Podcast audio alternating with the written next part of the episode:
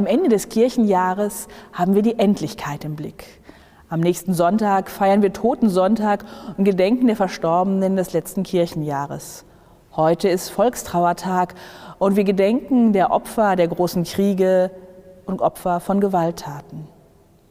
Heute in unserer Online-Nachdacht, zu der ich Sie ganz herzlich begrüße, hier aus der Kreuzkirche, geht es auch um Gewalt, Opfer, Gott und die Frage, wozu wir als Christinnen und Christen in unserem Handeln im Angesicht von Not und Elend eigentlich gerufen sind. Und so wollen wir Andacht feiern im Namen des Vaters und des Sohnes und des Heiligen Geistes. Amen.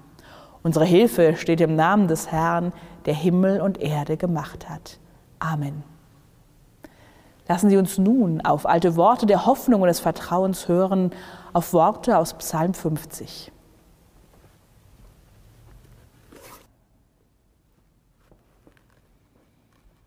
Gott, der Herr, der Mächtige, redet und ruft der Welt zu, vom Aufgang der Sonne bis zu ihrem Niedergang. Aus Zion bricht an der schöne Glanz Gottes. Unser Gott kommt und schweiget nicht. Fressendes Feuer geht vor ihm her und um ihn her ein gewaltiges Wetter. Er ruft Himmel und Erde zu, dass er sein Volk richten wolle. Versammelt mir meine Heiligen, die den Bund mit mir schlossen beim Opfer. Und die Himmel werden seine Gerechtigkeit verkünden, denn Gott selbst ist Richter. Opfere Gott Dank und erfülle dem Höchsten deine Gelübde und rufe mich an in der Not, so will ich dich erretten und du sollst mich preisen. Wer Dank opfert, der preiset mich. Und da ist der Weg, dass ich ihm zeige das Heil Gottes. Amen.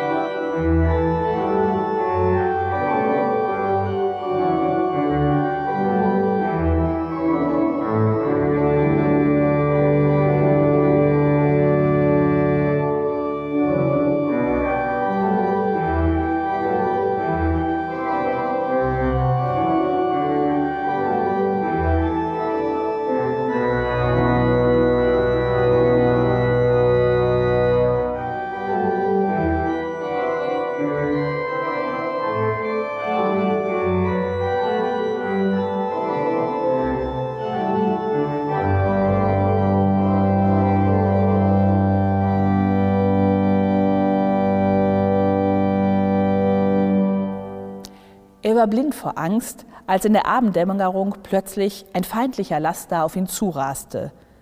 Blind vor Angst riss er sein Gewehr hoch und entleerte das Magazin. Das Geräusch der explodierenden Granaten war ohrenbetäubend. Brennende Fetzen des Lastwagens und seiner Insassen flogen durch die Luft. In diesem Moment, so erzählt Surgeon Stephen Kuhn, fühlte er sich, als ob er schwebe, allmächtig, unbesiegbar. Das war im Irak im Februar 1991 während des ersten Golfkrieges. Und was kam dann? Danach kam das Entsetzen und die Scham beim Anblick der getöteten Gegner und das noch größere Entsetzen beim Anblick der verbrannten Kinder von Basra. Danach kam das Gefühl der großen Leere. Danach als der Krieg vorbei war. Es kamen die Schmerzen und die Schwächeanfälle, die vom Einatmen der Giftstoffe in den eigenen Waffen herrührten. Und es kam die große Wut. Die Wut, die Unteroffizier Stephen Kuhn in den alltäglichen Situationen ausrasten ließ, mitten im ganz normalen Leben, die ihn zu einer Gefahr für sich selber und für seine nächsten Angehörigen machte. Die innere Leere, die Scham, die Schmerzen und die furchtbaren Wutanfälle begleiten ihn seitdem wie ein Fluch. Während des Golfkrieges hat er keinen Hunger gelitten. Er war nicht in Gefangenschaft. Er ist nicht gedemütigt worden. Er ist nicht verendet wie so viele in den Schützengräben von Verdun oder im Kessel von Stalingrad. Das große Grauen, das wir uns heute am Volkstrauertag vergegenwärtigen, hat er nicht durchlitten. Und doch hat ihn der Krieg gebrochen. Als Sieger kam er heim, dekoriert und auf Paraden bejubelt. Und doch wird er den Fluch nicht los. Den Fluch der Erinnerung an das, was er getan und gesehen hat.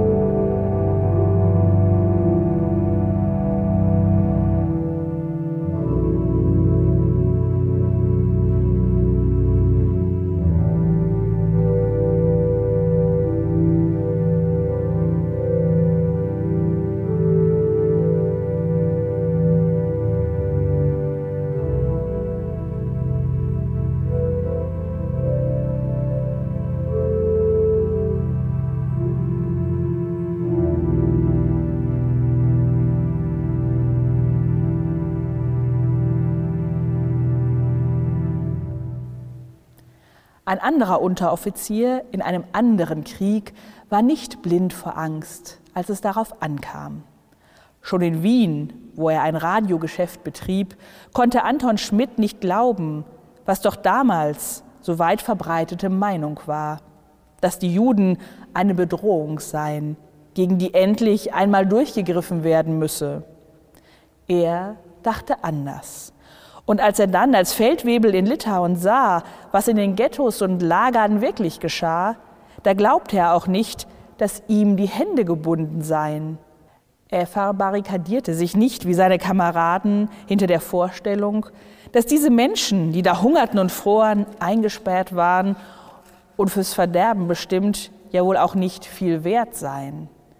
Er sah ihr Leid und tat das, was er tun konnte, um wenigstens einige wenige zu retten, stellte Arbeitsbefehle aus und Marschbefehle in geschützte Gebiete, unterstützte schließlich auch die jüdischen Widerstandsbewegung. Im Februar 1942 wurde er erwischt und zum Tode verurteilt. Er bat seine Familie um Verzeihung. Ich habe ja nur als Mensch gehandelt und wollte niemandem wehtun. Dass es den Feldwebel Anton Schmidt gab, für die Geretteten bedeutete das mehr als davongekommen zu sein. Es bedeutete, dass das Licht der Liebe Gottes für sie mitten in der Hölle nicht erlosch. Das Tun des Anton Schmidt war für sie der Lichtfunke, der es ihnen möglich machte, weiterzuleben, trotz allem, was sie erlebt und gesehen hatten. Anton Schmidt hat nicht nur für die, die er gerettet hat, eine Lichtspur der Hoffnung und der Menschlichkeit in allem Elend hinterlassen. Seine Lichtspur erreicht auch heute noch unzählige. Er wurde zu einem Segen für unzählige, auch wenn das ihn sein Leben kostete.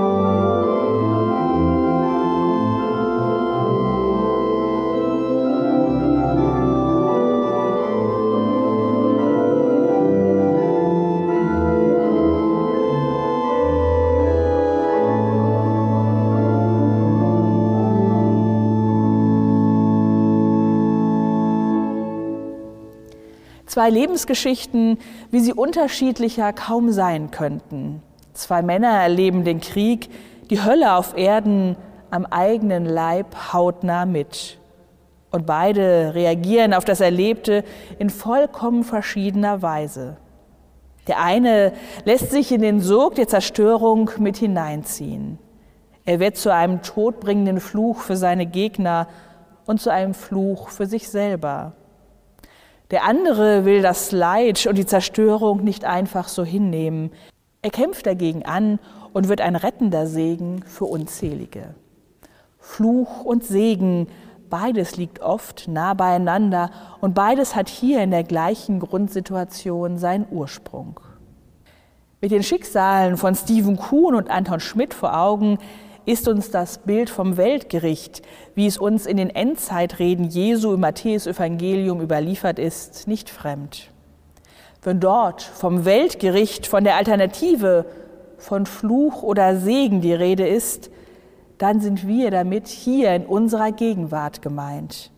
Wir sind gefragt, ob wir den Hungernden zu essen, den Durstenden zu trinken, den Fremden ein Zuhause, den Nackten Kleidung, den Kranken Zuneigung und den Gefangenen Zuwendung gegeben haben. Zu uns, in unserer heutigen Zeit, sagt Jesus, was ihr getan habt, einen von diesen meinen geringsten Brüdern, das habt ihr mir getan. Gott ist nicht fern von all dem Leid und dem Leiden in dieser Welt. Er ist keine abstrakte Größe, die wie ein unbeteiligter Beobachter reglos auf das Geschehen auf dieser Erde blickt. Nein, denn Gott selbst ist in Jesus Christus Mensch geworden. Er ist zu uns auf die Erde herabgekommen und hat am eigenen Leib Verfolgung, Folter, Tod, die Hölle auf Erden erlitten, um gerade alle im Elend an der Seite zu sein und uns selbst durch den Tod hindurch zu tragen. Er ist an der Seite der Leidenden, der Geringsten, für die, für die sonst niemand mehr da ist und nach denen keiner fragt. Und er fragt uns, ob wir zum Fluch oder Segen für die Geringen, für die, die ganz unten sind, geworden sind. Wie leicht fällt es uns oft, über Menschen zu urteilen, und wie leicht mag uns das Urteil über Stephen Kuhn und Anton Schmidt erscheinen. Der eine ein Segen für die Leidenden und damit ein in Ewigkeit gesegneter, und der andere ein Fluch für die anderen und damit ein für in Ewigkeiten verfluchter? Ein solches Urteil sei uns fern. Es ist nicht an uns, über andere zu richten und sie zu verurteilen. Der letztgültige Urteilsspruch über einen jeden Menschen steht allein dem Menschensohn zu, wenn er kommen wird, in seiner Herrlichkeit und alle Engel mit ihm, wie es heißt, und er sitzen wird auf dem Thron seiner Herrlichkeit am Ende aller Tage, wie es das Matthäus-Evangelium überliefert. Werden wir dann von uns sagen können, dass wir da gewesen sind für die Geringsten, für die, die uns brauchten? Waren wir da?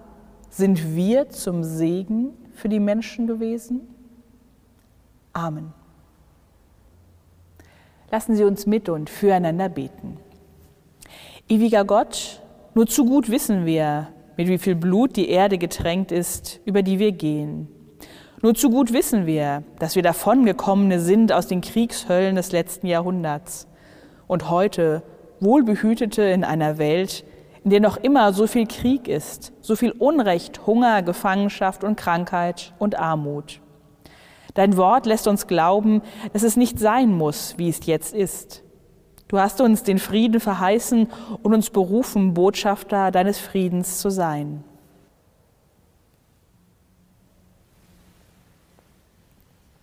So bitten wir dich, brich in uns die Macht der Angst und die Macht der Verdrängung, das faule Vergessen. Sei in uns Herz und Verstand, dass wir fähig werden, das Leid zu mildern, das unsere Erde verwildern lässt.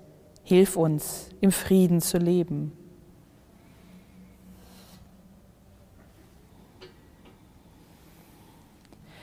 Wir beten für alle, die vom Kampf verhärtet sind.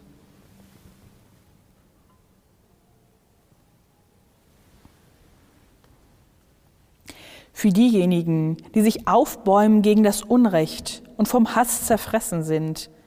Für alle Gefangenen und ihre Gefängniswärter, für die, die leben müssen in Ländern, die vom Krieg zerrissen sind und für die, die keine Heimat mehr finden. Hilf uns, im Frieden zu leben.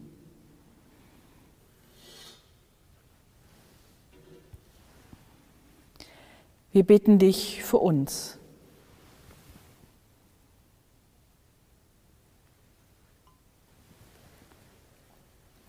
Hilf uns, wo immer es möglich ist, zu Friedensstiftern zu werden, zum Segen statt zum Fluch für andere zu sein.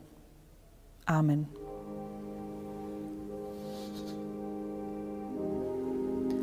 Und alles, was sich sonst in unseren Herzen bewegt, legen wir jetzt in die Worte, die Jesus Christus zu beten uns gelehrt hat. Vater unser im Himmel, geheiligt werde dein Name, dein Reich komme, dein Wille geschehe wie im Himmel, so auf Erden. Unser tägliches Brot gib uns heute und vergib uns unsere Schuld, wie auch wir vergeben unseren Schuldigern. Und führe uns nicht in Versuchung, sondern erlöse uns von dem Bösen. Denn dein ist das Reich und die Kraft und die Herrlichkeit in Ewigkeit. Amen. Geht hin im Frieden des Herrn. Gott segne dich und behüte dich. Gott lasse sein Angesicht leuchten über dir und sei dir gnädig. Gott erhebe sein Angesicht auf dich und schenke dir Frieden. Amen.